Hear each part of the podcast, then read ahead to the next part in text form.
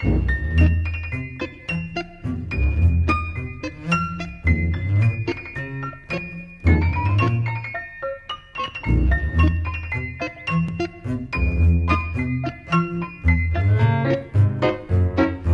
amigas y amigos de Perspectivas en sí. Acá estamos de nuevo para compartir otra entrega de Perspectivas Tangueras. Un humilde homenaje a los forjadores y forjadoras de nuestra música más representativa a nivel mundial. Si les preguntara qué ícono del tango nació, vivió y murió en Villa Crespo, ¿qué me responderían? No es Pugliese, sigan pensando. Con Don Osvaldo compartieron un sexteto, pero quien llevaba la batuta no era él, ¿Se les complicó? ¿Y si les contara que se trata de una mujer? Seguro se preguntarán, ¿una mujer dirigiéndolo a Pugliese? Sí, y tocaba el instrumento más masculino de todos. En realidad debería decir el menos femenino para aquella época, el bandoneón. ¿Por qué?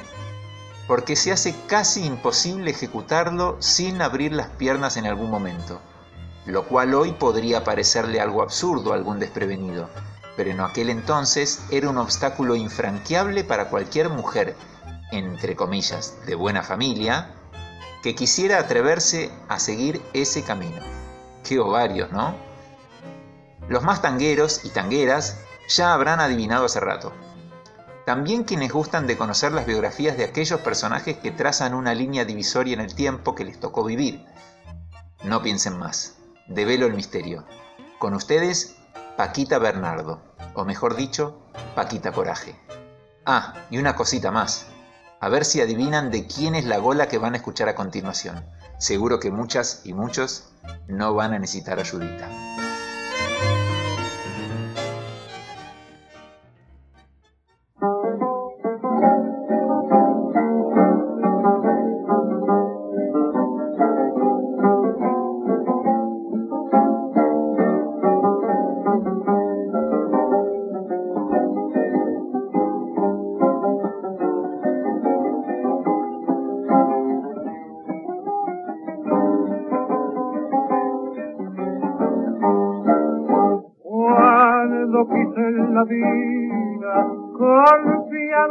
Una vez la mujer de mi sueño fue traidora después y aquellas manos tan cálidas ocultaban el puñal. Que mató cuando apenas terminó mi libertad hoy encontraba valentía en un baile enmascarada, la delató su mirada y una sin que no reconocerla, fui galante y ocurrente, y luego en palabra ardiente, con la pasión declaré, al creer conquistada, mi amorosa locura, de su triunfo segura, su antigua se sacó, y al mirarle los ojos, recordé no emocionado la traición del pasado, y le dije corriendo, que me has mostrado tu cara sin antifaz, si de hacerme tu esclavo no es tu cara capaz, en ella risa su lágrima no dice nunca verdad. Si sabré que tu imagen viva y fiel también es antigua.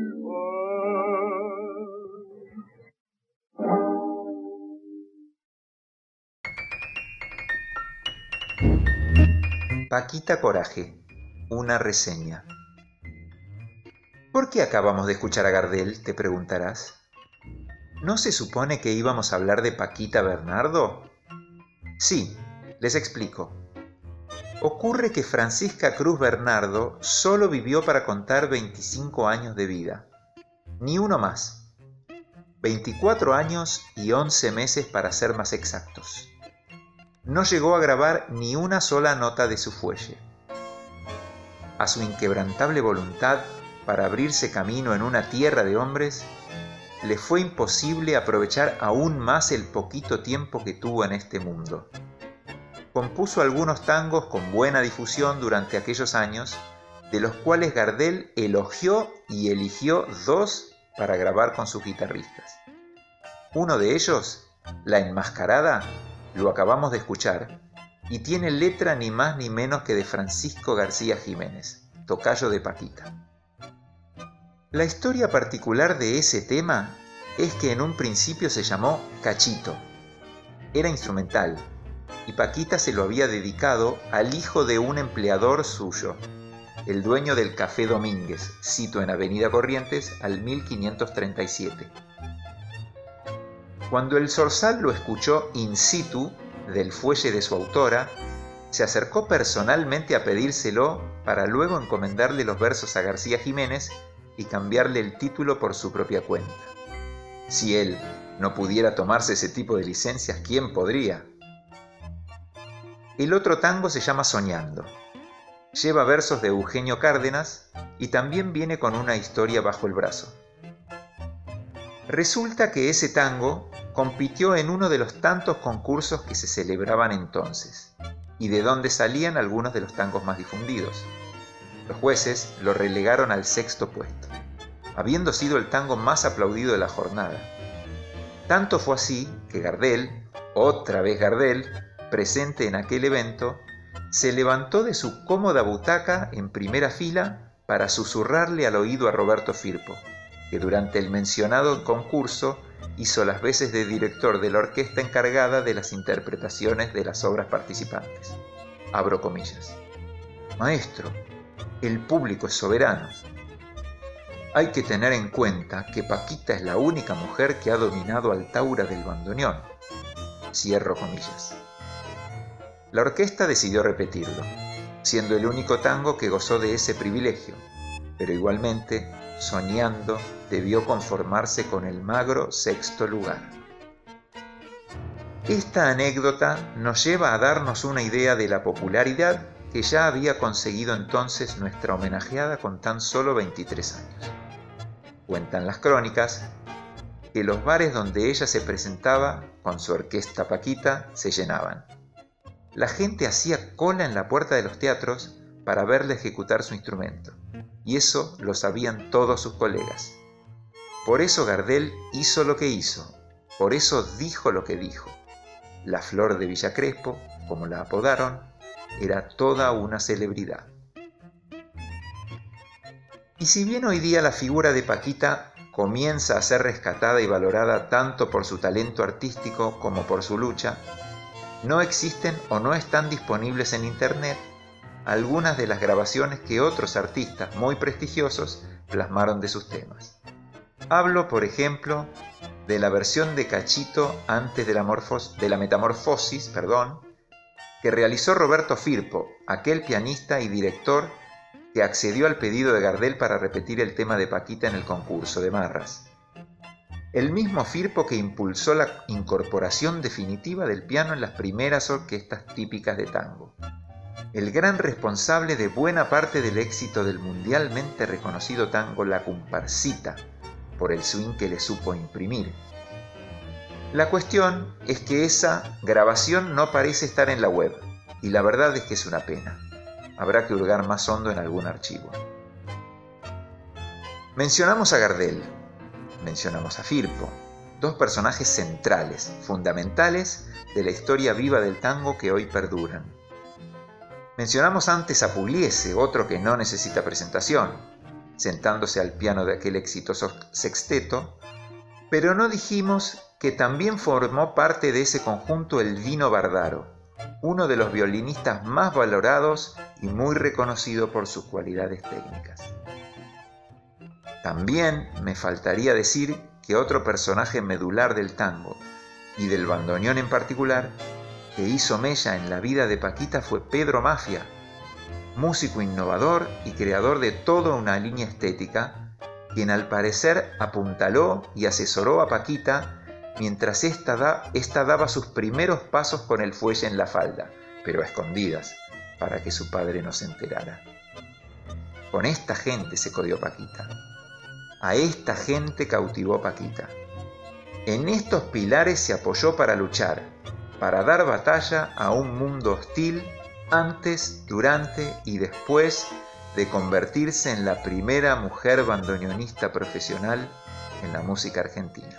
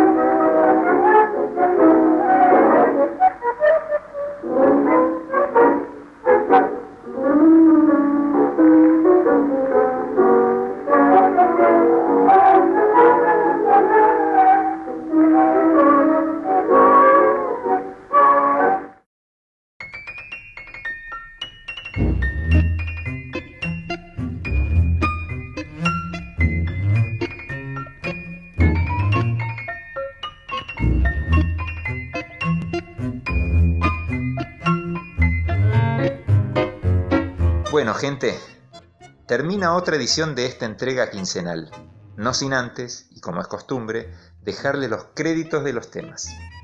En primer lugar, escuchamos La Enmascarada, de Paquita Bernardo y Francisco García Jiménez, cantado magistralmente por Carlos Gardel, como ya mencionamos, con acompañamiento de guitarras. Y recién pasó Floreal, otro tango de Paquita, interpretado por Juan Carlos Cobian y su orquesta. Les propongo volver a encontrarnos en 15 días. Un abrazo tanguero a todos. Chao.